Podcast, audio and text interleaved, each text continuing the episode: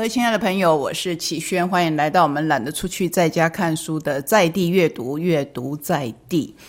今天我们要跟您介绍一个地方，我觉得他们做的事情好多好多，然后在地方上不但是抚慰了很多人的身体，也抚慰了心，然后服务的对象呢，真的是上至长者，下至孩童。我相信你一定会很好奇，到底是什么样的地方有这样的魔力？我今天要跟您介绍的是我们台东的一凡厅，两位一凡厅的主人，他们是一对夫妻，陈昭宏先生跟周美君小姐，一个是药师，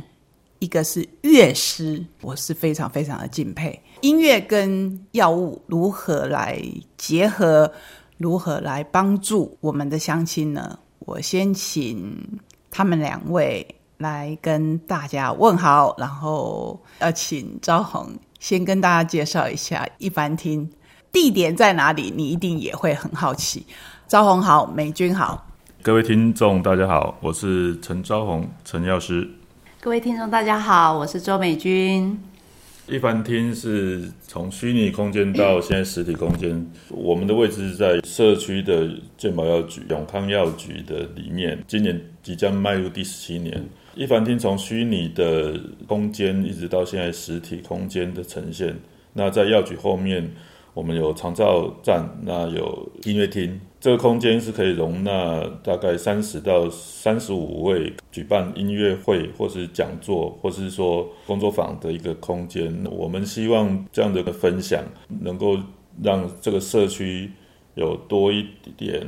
艺文活动，是第二客厅。接下来我们就来听听美军是怎么形容一凡厅。这个一凡厅啊，我们刚刚听到的就是药师在讲的，好像是实体空间之后，它就变成比较像一个公共表演小型的分享空间。但其实我们刚有提到，就是说一凡厅从虚拟空间走到实体，它这个虚拟空间的用意为何呢？因为他们说一凡到底是什么样的意思？那我会做这个一凡厅的从虚拟概念音乐厅，主要就是想做有没有一个空间是在我们每一个人身体里面早就拥有的。因为出生之后都在从一条脐带的生命到多人的脐带，所以这个正面好像是一个变相的脐带之旅。所以我想说，有没有一个空间可以让我们回到起初？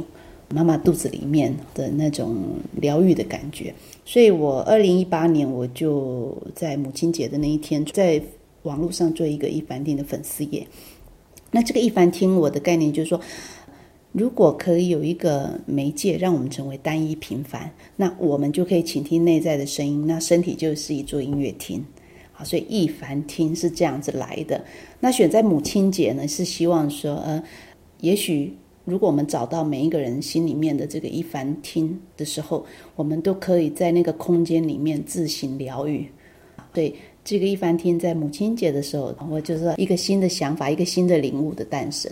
所以这个一凡厅从二零一八年开始，我在粉丝页上会有一些。定期定量的一个演奏跟心理的想法分享，那渐渐的在我们空间允许之后，我们重新在去年底将药局跟后面打通，然后动向也比较完整之后，我们就把一般厅做成一个实体的社区音乐厅，供民众可以来这边参加活动啊，或者是有长照站，也有一个讲座分享的空间。我们会做这个药治人生跟乐治人心，所以我们的药局很特别，是入门口就有一个直立的古典钢琴。那其实很多来拿药的朋友们或长辈或者小孩，有时候就会在这个领药的时间空档会去那边弹一下。那我们就想说，对啊，我们如果说哎身体不舒服，医生指示要拿药，但其实我们想说药局。不只是个药局的话，它有什么功能？我就觉得说，就是一个陪伴，或者是心灵上的一个有话想说的时候，有一个倾听者。乐器本身它很特别，就是很安静的在那个空间的角落。可是有时候我们人会有这种主动靠近，然后像这阵子就是有一个长辈来拿药之后，转身要出去药局的时候，看到哎这边有钢琴，然后他就问了一下药师说：“请问可以弹吗？”我们说当然可以啊。结果他一坐下来就弹了一小时多，一次弹完过几天，哎，他又过来弹。然后呢，第二次、第三次来弹的时候，他就有听众了。因为本来从一个小朋友去听他弹，听阿公在弹，然后再来第二个小朋友也过去，然后我们就觉得说很好啊。这个其实像说我们常讲的，说喜乐是良药。觉得我们把那个直立钢琴放在药局门口，我们想做的说，呃，其实喜欢音乐也是一种良药。但是那个要有一点点的空间，然后长期做一个定时定量的音乐活动，慢慢用这个有一种第二客厅的概念陪伴我们去把心里的话说出来，或者是人家常讲的就是什么处方间的后面其实都有每一个人的生命故事，所以我们做了这个结合之后，就是说想要做的是处方间的一个伴读计划。比如说，你除了是拿药以外，药局后面还有一个更宽敞的空间，陪伴你去倾听跟诉说你自己的生命故事，然后寻找你自己的生命的心灵地图。乐音其实只是一个媒介。我们要谢谢招红跟美军跟我们介绍一凡听。接下来我想要聊的是一凡厅的活动。当然，长照我觉得它是一个比较有别于其他长照中心的做法。如果大家加入粉丝团的话，就会看到一凡厅长照中心的课程都是经过精心设计的。在药局里面成立长照中心，这是一个非常特别的做法。当初成立的时候，我们先来问问药师。原本就有想说他要跟别的，比如说教教跳舞啊，教教动动手脚啊，可能还是目的是这样子。可是做法上有什么不一样？永康药局大概是在台湾也是少数药局有所医师西站的哈。我们一直认为说，我们生长在这个社区，那常年陪伴下来，其实也发现到社区的长辈需要有一个空间可以人活动。所以就成立了所谓的意识西站。一开始成立，印象非常深刻我就跟长辈说明说，我们为什么要成立这个据点，也沟通说我们大概的活动方向是怎样。随着这样，今年进入了第四年，那我们一路就是陪着长辈，那他们想要做什么活动，那对什么有兴趣，我们就请这方面的老师那进来带领。很谢谢招红跟我们解释，去一凡厅的长照跟别的长照中心有什么不一样的地方。那我们休息一下，等一下回来，我要请美军也请招红来介绍一凡厅的另一项，我觉得可能影响更多人的活动。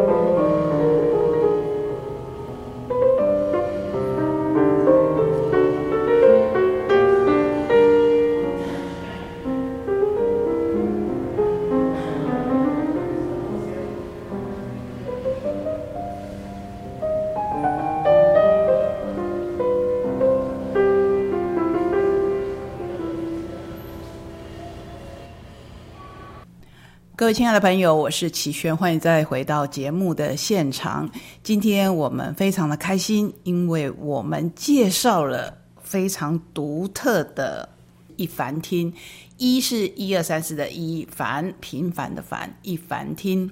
位在我们台东一个药局的后方。你如果从前面进来的时候了，哇，它是一个完全不一样的空间，好像进入一个很奇幻的，就像《爱丽丝梦游奇境》，你进入的是另外一个空间。我自己也在这边办过活动。那今年呢，其实我也参加了几场活动，不管是线上的或是实体的，因为是因为碍于疫情的关系。那我今天比较想要请两位跟我们介绍的是。即将上场的一场活动，因为我觉得这场活动跟你们的长照的主题是很有结合性的，也是我们目前遇到的一个，我不要形容它是困境，我希望它是要面对的议题，不管是我们现在正在面对，或是我们将来反过来会被对待，是这样的一个议题。这一场我就把介绍的这个重责大任，还有怎么报名啊等等，交给两位。我们五月三号在那一凡厅会举办断食善终，那毕柳英医师的新书见面会，另外会邀请那个江胜江医师来当语谈人。毕医师这一本书，其实在前两年我就知道这个新闻，就他在最后陪着妈妈，然后断食，然后到生命的最后一天。当这一件新闻事件我知道的时候，我就非常崇拜，在心里面就说：诶，如果机会可以认识毕医师，那去年知道他准备出版新书，更高兴的是江胜江医师帮他写序。当我知道这件事情的时候，我在脑海中就浮现一个画面，邀请毕医师跟江医师在我们的这个空间能够一个对话。两位医师都是在医界名医，到最后的时间都有共同经验，就是陪伴着妈妈到生命最后一天。那他们有共同经验，这本书也许是出版社选的书名叫《断食善终》。也许是为了吸金，或者是说种种原因，但是他这本书里面写的更多的是生活，并不是只是死亡这一部分。不管是跟原生家庭、跟爸爸、跟妈妈之间生活点滴这一段，反正是我觉得是这本书最美的。嗯，必须尊重妈妈的选择。他在确定因为遗传的关系，那还是确诊我小脑萎缩症的时候，就很清楚的表明了他的意志。必须跟他的家人有共同完成妈妈这样的心愿。我想这一段是反而是生活到最后的一个升华。江医师是大家都知道，江江胜江医师在早年就有推广所谓安乐死，那其实跟江医师那么多次的深谈之后，江医师要争取的其实是我们每个人生命的死亡权利。大家都知道，在台湾，尤其最近这几年，有很多的安乐死的议题，不管是傅大人先生，或是说琼瑶女士所谓的社会新闻，其实多多少少都对大家心里面有一些，我不晓得那个正确的数据多少，就是说长时间卧床那。到最后，其实都很清楚的表明自己的意志。好，那但是碍于法律、碍于医疗，不能这样去执行。我想，这对生命，在我个人来讲，这是生命的一个缺憾啊。都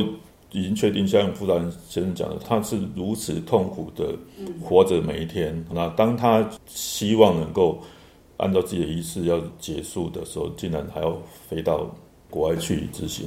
我想，这个是台湾面临高龄社会、超高龄社会之后，必须在健保、在长照，甚至在有了病人自主法之后，那也许是应该去好好去讨论、去面对。不管在社会上，或者说在个人，